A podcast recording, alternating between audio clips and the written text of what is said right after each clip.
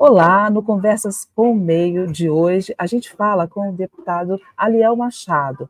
Ele é relator de um projeto de lei que está sendo votado aqui na Câmara para regulamentar, para regular o mercado de carbono.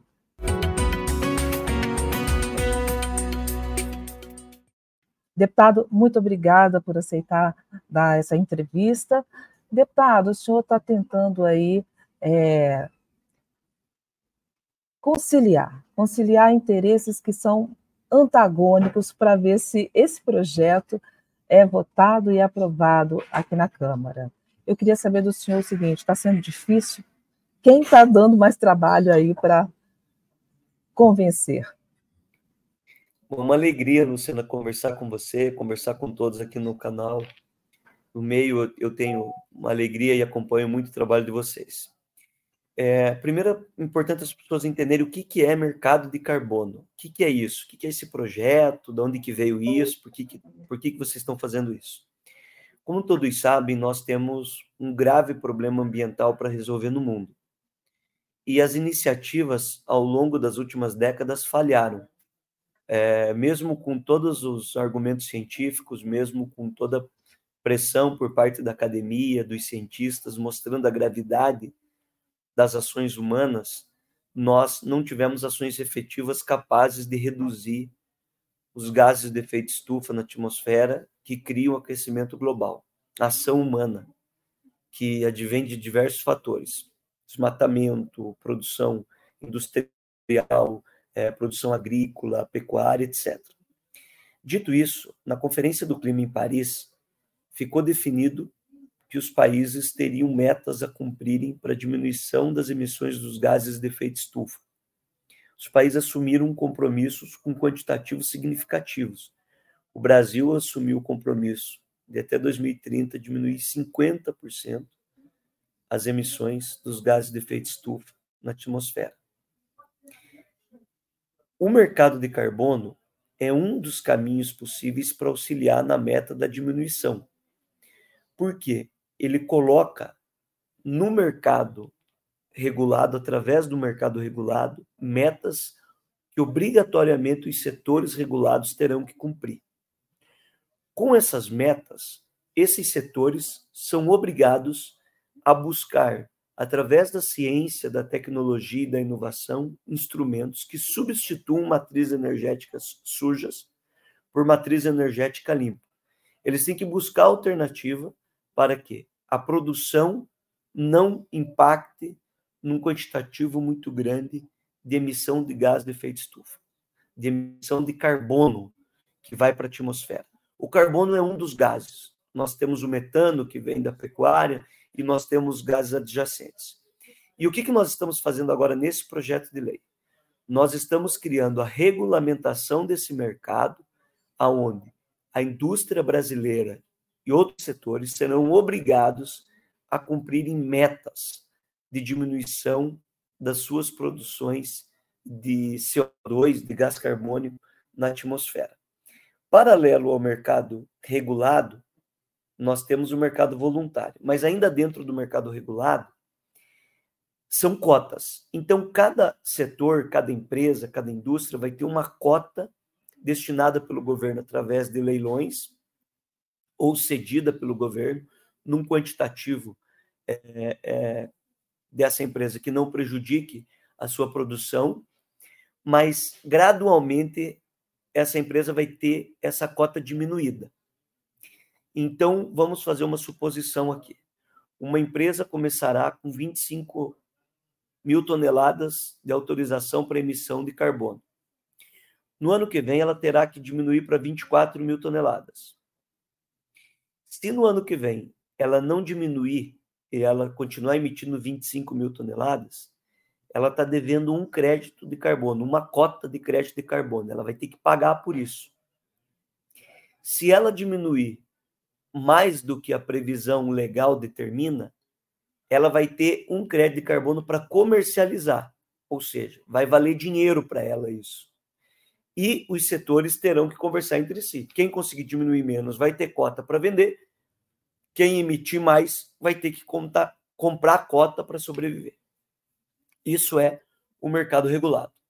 O mercado voluntário, que já existe, como o próprio nome já diz, ele é voluntário, ele diz respeito à questão da natureza. Empresas e setores que não são regulados, ou qualquer atividade, pode ser um escritório da advocacia, pode ser um restaurante, pode ser um clube, que não está num setor regulado, mas que emite lá X de carbono por ano com a sua atividade, com o fogão a lenha que ele tem lá, seja o que for. Ele pode comprar um projeto, ele pode pagar para manter a floresta de pé. Isso é crédito voluntário. O crédito voluntário, que acontece no Brasil ainda em números muito pequenos, hoje em torno de 1%, tem um potencial bilionário. E tem um momento que esse crédito, se reconhecido pelo governo, ganhando o certificado, poderá servir num quantitativo pequeno lá no mercado regulado para fins de compensação. A árvore, a floresta de pé que sequestra carbono, vale dinheiro. Agora, deputado, Bom, é, responder a tua pergunta uma, agora de maneira é, mais rápida. Deputado, o que, que uma empresa que é poluidora, que tem uma atividade que traz é, é, muito prejuízo do ponto de vista ambiental é, e que emite, né, emite muitos gases tóxicos. É, eu gostaria de saber o seguinte: o que, que essa empresa vai ganhar? O que, que essa empresa, o que, que o empresário vai ter de vantagem, vai olhar de vantagem com essa regulação do mercado? Porque a gente sabe que o empresário ele vai entrar nessa se uh, for vantajoso do ponto de vista econômico, como como o que, que o projeto prevê e que vai dar essa é, esse, vai, que vai ser esse atrativo para as empresas? Bom, primeiro é importante nós entendermos que o Brasil não está numa ilha. A regulação do mercado de carbono já é uma realidade no mundo. E todos os mercados que fazem a sua regulação, eles criam regras para obrigar as suas empresas a cumprirem essas metas, porém eles também criam uma certa proteção é, local. Nós estamos colocando aqui no projeto a obrigatoriedade do ajuste de fronteira. Países que transacionam com o Brasil, que não têm o mercado de carbono, terão que pagar a cota para fazer a discussão aqui dentro dos seus produtos, porque a gente quer a diminuição da emissão dos gases. A nossa indústria começou a perder dinheiro, porque ela transaciona com o mundo e o mundo está começando a criar essas obrigações lá fora. Está criando obstáculos, porque não quer transacionar, não quer ter é, mercado com quem é poluidor.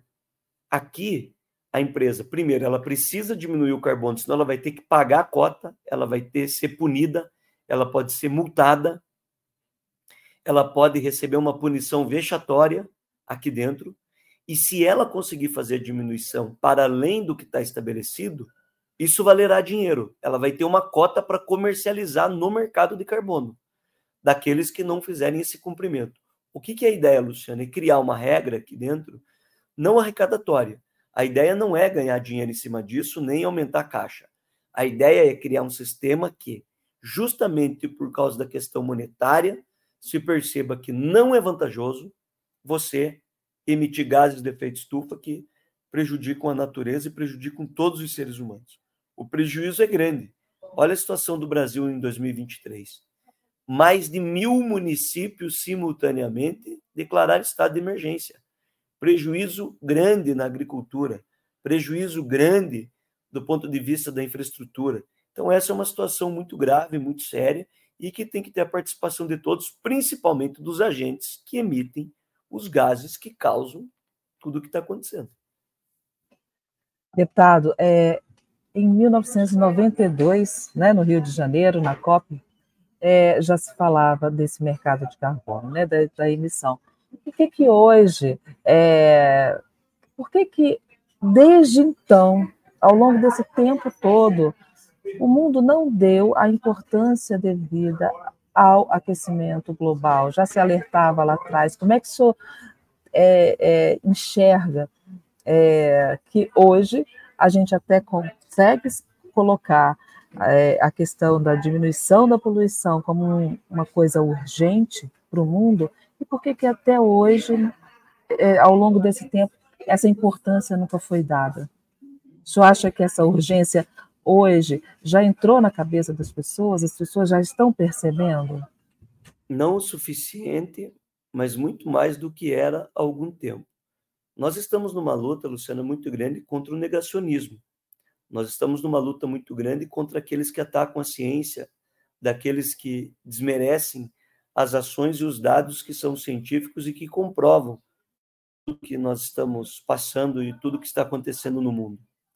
Nós temos um desafio muito grande, porque nós temos inúmeros problemas na sociedade que diz respeito à desigualdade social.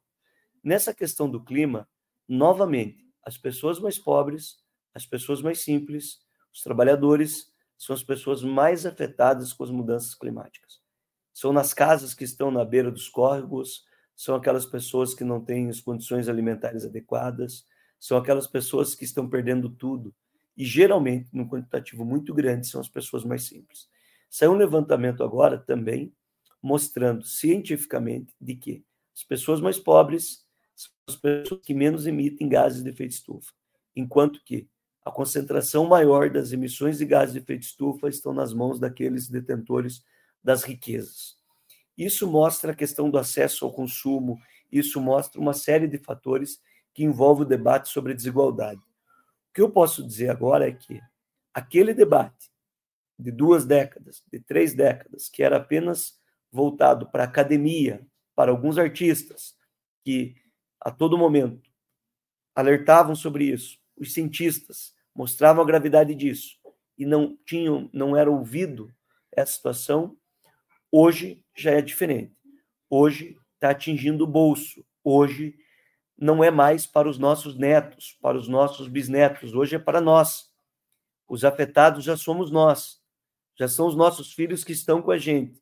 Porque antes tinha uma, uma ideia, um discurso que quero proteger os meus netos no futuro, quero proteger os meus bisnetos, quero que a sociedade permaneça e vou dar minha colaboração. Não, agora é a nossa sobrevivência. Nós temos pessoas no Brasil esse ano que já morreram por causa de eventos climáticos. Esse ano, ano passado, ano retrasado, a derrubada de encostas, os alagamentos, a seca na Amazônia, as enchentes. Então é uma situação que calor, é o calor absolutamente também. emergencial. A gente basta olhar, né? Tudo é. que está acontecendo. Então a gente precisa tomar atitudes. O mercado de carbono é um dos caminhos efetivos, porque você está tratando de monetização dinheiro, mercado. Não é à toa que o nome é mercado de carbono. Paralelo ao mercado de carbono, você tem programas de incentivo, você tem fundo da Amazônia, você tem boas intenções, você tem a preocupação de setores, mas aqui não, aqui é mercado. Nós vamos dar regra, nós vamos impor limites, nós vamos cobrar, nós vamos multar, nós vamos punir. E nós vamos também valorizar os que conquistarem os objetivos necessários para que o Brasil cumpra a sua missão, para que o Brasil cumpra as suas metas de diminuição dos gases de efeito estufa. Agora, deputado, o senhor vai enfrentar aqui na Câmara um, uma resistência muito grande, principalmente do agronegócio, dos ruralistas. O senhor tem conversado com a bancada, o senhor tem tentado mostrar para eles a necessidade de, da aprovação desse projeto? Que que senhor, qual, é o canal de diálogo que o senhor tem? Qual é o argumento que o senhor tem colocado para eles? E há mudanças no projeto a pedido da bancada para tentar se aprovar o melhor projeto possível, né? Porque a gente tem que pensar isso, não é o projeto ideal, mas é o possível. Eu gostaria de saber como é que está essa conversa. Bom, primeira questão que precisa ser claro aqui quando a gente debate em relação ao agronegócio, muito se fala em desmatamento. Desmatamento é crime. E crime está previsto no Código Ambiental, está previsto no Código Penal, que tem que ter punição, que tem que ter uma ação, e a gente não pode aceitar. Mas isso não pode ser compreendido como regra. A gente tem que entender que o cometimento de equívoco é uma exceção e essa punição não é aqui. Esse debate não acontece no mercado de carbono. O mercado de carbono até pode auxiliar, os projetos de ações de reflorestamento que, que paguem por isso pode ser um incentivo, deve ser um incentivo para que a gente tenha as nossas metas de reflorestamento conquistadas. Em relação ao mercado regulado, eu compreendo o agronegócio, concordo com eles no que diz respeito à não entrada deles nos termos que vieram do Senado Federal, porque a grande dificuldade é a métrica para você fazer o cálculo em relação à emissão de carbono. É diferente de uma empresa que você coloca um, um equipamento numa chaminé e você consegue fazer a ferição. No agro é diferente, porque o próprio agro faz, muita, faz muito sequestro de carbono da atmosfera. Uma planta que está crescendo, ela sequestra é, carbono da atmosfera, o solo, etc. O que eu propus a eles, e eu acho que o agro vai perder muito dinheiro e vai, vai sofrer muito, porque a própria indústria já é uma, uma realidade que nós passamos, é de que o mercado mundial está em viés de estudo para a inclusão do agro. O agro não está no mercado regulado na Europa. Ele não está no mercado regulado em outros países importantes. O primeiro país que nós temos notícia de inclusão do agro no mercado regulado é a Nova Zelândia. E ela deu um prazo de 10 anos para a inclusão do agro, e o que ela colocou lá não era nem a métrica que nós estamos colocando aqui de mercado de carbono, ela colocou lá uma espécie de imposto. Mas eu defendo a entrada do agronegócio no nosso mercado regulado de uma maneira gradativa, onde nesse momento ele não precisaria entrar no, no cumprimento das metas e de cotas, porque a gente precisa encontrar essa métrica capaz de fazer essas aferições com segurança, com base científica.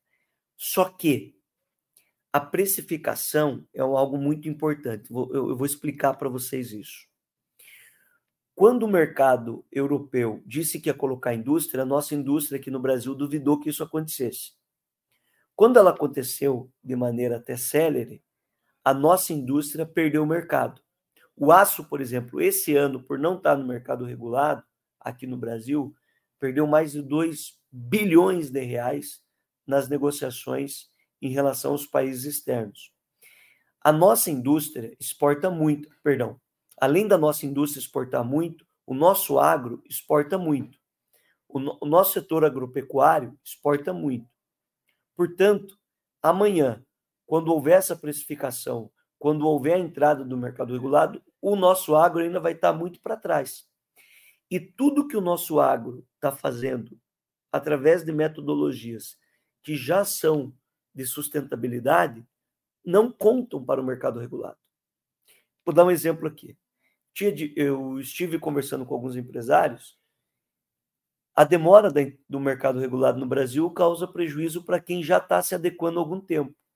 Porque quem já se adequou e tem energia renovável, não vai poder contabilizar agora que o mercado está contando. E quem tem energia um pouco mais suja, tudo que fizer agora vai valer dinheiro, porque ele vai valer cota. Também serve para o agro. Nós fizemos uma proposta garantindo um prazo necessário para que eles pudessem fazer é, a entrada no mercado regulado, fazendo o cumprimento de metas. Nós colocamos a obrigatoriedade da precificação, ou seja, que só começaria a valer para o Brasil a partir do momento que os mercados onde o Brasil transaciona é, na agricultura também o fizessem, para que no, o nosso agro não fosse punido com isso, porque também, Luciana, a gente tem que entender o seguinte: criar uma regra como essa, se em outro país essa regra não existe, principalmente nos países que você tem transação financeira, é você criar um freio, é você criar um problema para a nossa indústria. A gente não quer que isso aconteça. Atingir esse equilíbrio aí no, no, projeto é de fundamental importância para o senhor conseguir aprovar aqui na Câmara. Agora, é, a minha pergunta é a seguinte: quando é, o agro que é uma atividade muito importante é, no na nossa balança comercial, é uma atividade. Nós temos um Brasil agrícola, né? A gente tem um Brasil com, com grandes commodities agrícolas. Eu, eu, gostaria de saber o seguinte: é, não fica, não traz uma incipiência para esse projeto? Ou seja, é, quando, na medida em que você não coloca uma atividade tão importante quanto o agro dentro dessa proposta, é, não inclui o agro nessa proposta, o projeto passa a não ser tão importante em termos de arrecadação e em termos também de preservação do, do meio ambiente, né? que, é a, que é a função é, principal aí dessa regulação. Bom, primeiro que nós não temos a ideia de arrecadação. Quanto menos arrecadar, mais sucesso a gente está tendo na ideia de diminuir os gases de efeito estufa na atmosfera. O mercado tem que transacionar. Mas o, o ministro Haddad tem ideia de arrecadar com isso aí, né? É que a arrecadação voltada à tributação, não a arrecadação voltada à multa, não a arrecadação voltada à punição. É, e ele vai acontecer naturalmente porque você tem um mercado aqui dentro e porque o Brasil também é proprietário de muita terra. O Brasil tem condições, não por causa do mercado regulado especificamente, e aí é um outro debate que envolve o mercado voluntário, o Brasil tem condição de ter muito recurso, porque aqui nós temos uma concentração de cerca de 30% das florestas preservadas do planeta. Nós temos aqui cerca de 15% do potencial de crédito voluntário do mundo. Isso é pela natureza, isso é pela dádiva que Deus nos deu e que ainda nós temos de pé e que outros países não mantiveram de pé. O que eu posso dizer aqui a vocês em relação ao agro é que o mundo não colocou o agro. O agro trata da questão da alimentação. Nós não podemos criar uma regra sem uma métrica capaz de fazer a averiguação correta, como se fosse uma forma de punir. O que nós temos que vencer em relação ao desafio do Brasil é o desmatamento. O desmatamento como um todo, seja ele o desmatamento legal ou o desmatamento ilegal, são com questões alternativas. No mercado de carbono, as regras que nós estamos criando aqui de previsibilidade, segurança jurídica, já irão nos ajudar. Vai valer a pena manter uma árvore de pé. Vai valer a pena você defender a natureza do ponto de vista não só conceitual, mas do ponto de vista de monetizar isso. Isso é importante. Não acho que o projeto fica prejudicado, porque o Brasil tem urgência em aprovar um mercado regulado de carbono. A Europa não tem um único país na regulação europeia que tenha colocado agro. Os Estados Unidos sequer agora, queriam entrar no mercado quando aconteceu isso. Agora o, o mercado vai entrar. O agro vai entrar. Se não entrar agora, ele vai entrar ali na frente, ele vai ter que entrar. E na minha opinião, quando eu peço a entrada do agro, não é nem apenas por causa do cumprimento das metas. É porque o nosso agro, que é uma atividade importante na economia brasileira, vai perder dinheiro. Agora, o projeto, pelo menos, vai apontar para um prazo, como a Nova Zelândia colocou aí 10, 10 anos para essas adaptações, ou o senhor acha melhor nem colocar isso no projeto nesse momento, por falta dessa métrica ainda é, não definida, né, para essa atividade? Nós pretendemos deixar uma porta, mas estabelecer um prazo não.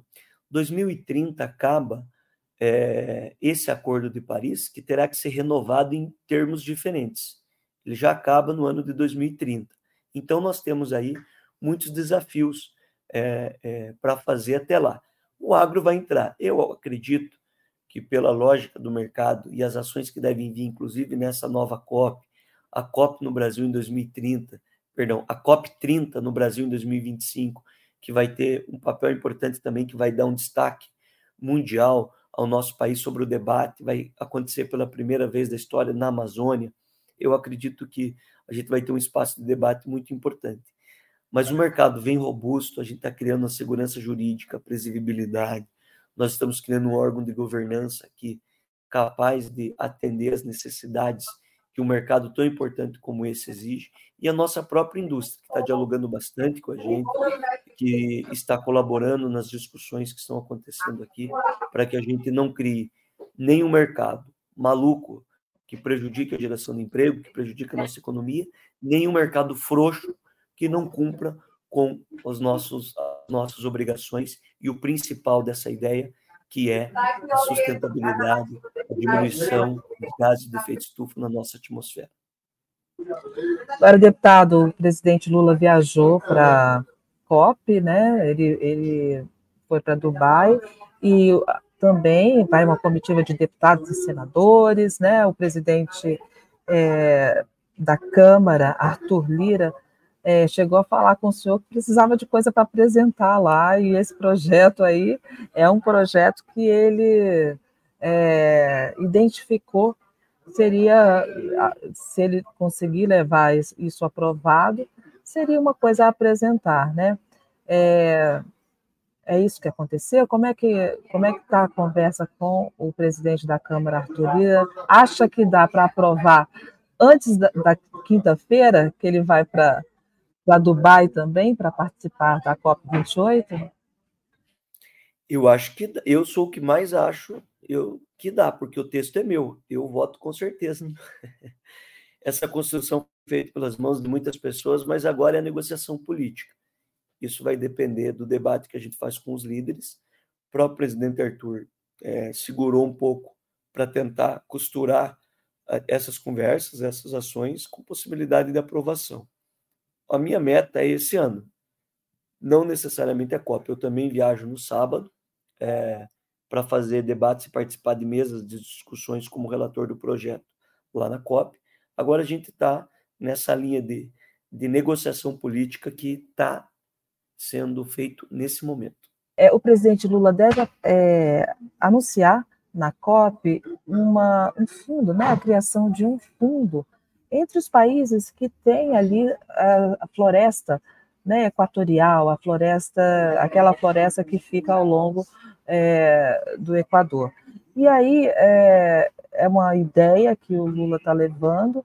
Eu gostaria de saber se o senhor concorda, se o senhor acha que pode funcionar. É, e, além disso, eu gostaria de saber o que, que o senhor acha sobre essas negociações é, dentro do governo mesmo para a exploração de petróleo na foz do rio Amazonas. Isso a gente sabe que é, a Petrobras quer fazer, o IBAMA ainda não deu a resposta, a ministra Marina é totalmente contrária a isso, e é uma questão que o Lula vai ter que arbitrar em algum momento. Então, eu gostaria de saber o que, que o senhor acha dessa ideia de exploração de petróleo ali na foz do rio Amazonas. O senhor não acha que é uma região muito sensível para se colocar uma indústria tão poluente e, e, e que é tão degradante para o meio ambiente ao mesmo tempo, produzindo combustível fóssil, né? Então, combustível que a gente está querendo deixar para trás, é uma ideia que a gente está querendo deixar para trás, não é mesmo? É, contrária aí à transição energética que a própria empresa fala que quer fazer. Gostaria que o senhor comentasse esse assunto aqui para mim.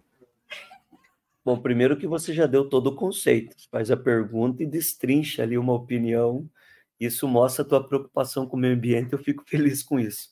Eu penso da mesma forma. Mas, Mas eu gostaria além... de ouvir o senhor, que o senhor sabe mais disso do que eu. Mas para além desse debate é, de disputa de narrativa, é muito importante seguir as métricas e os parâmetros estabelecidos na nossa lei. Nós temos uma lei em vigor que trata da questão ambiental das liberações, nós temos problemas sociais graves, mas nós precisamos entender que é um momento de transição. Tudo que a gente puder evitar de matriz energética suja que polui o meio ambiente, nós estamos falando em economicidade, nós estamos falando em proteção do nosso bem mais precioso, que é a nossa vida, que é o nosso ar.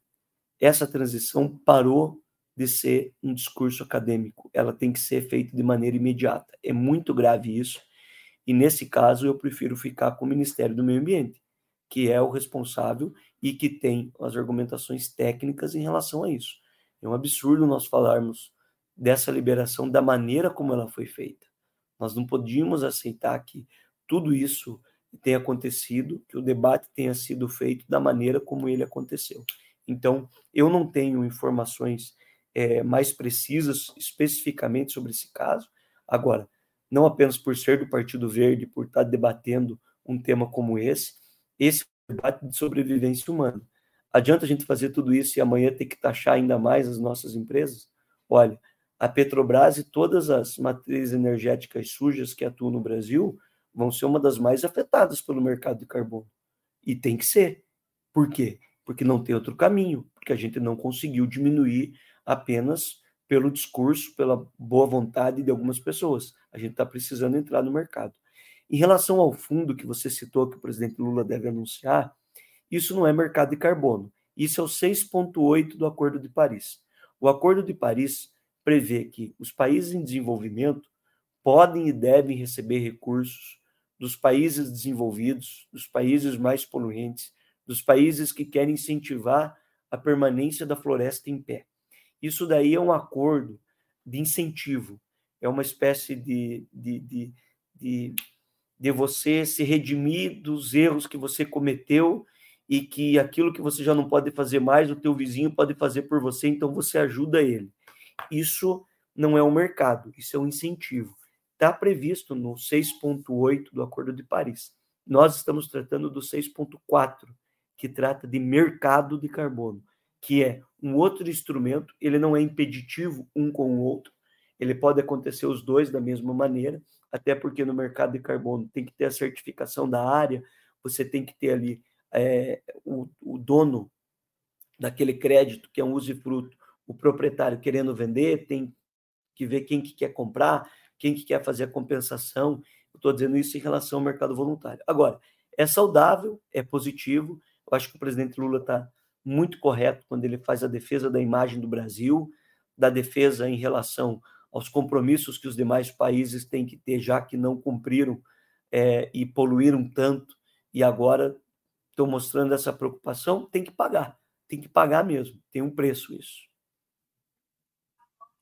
Deputado Aliel Machado, muito obrigada pela sua entrevista.